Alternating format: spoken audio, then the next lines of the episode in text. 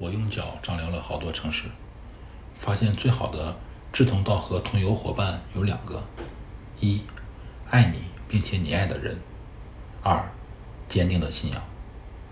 解释如下：一，旅游是为了享受生活、感悟人生、体会一种日常生活中不会经常发生的经历。如果这种经历中融合了爱情，那就更完美了。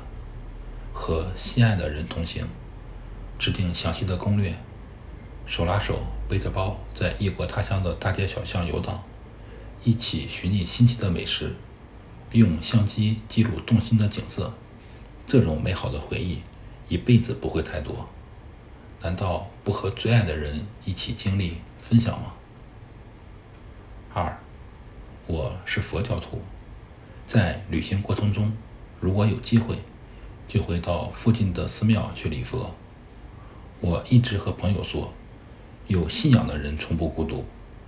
国内四大佛教圣地那是必去的，峨眉、五台、普陀、九华。但是客观的说，我喜欢去的是清静的、不要门票的寺庙，因为这种寺庙里住的是更加清静的出家人。一些香火旺盛的寺庙。烧的不是香火，是人民币。我喜欢河北赵县的某个禅师和云南昆明的某个寺庙，因为我师傅是昆明这个寺庙的主持。在这里能见识到什么叫佛门圣地。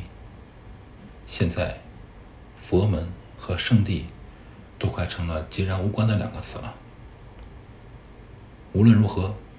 并不是身边有人就不寂寞，旅游过程中有对人的爱和对自己的爱同行，不会孤独。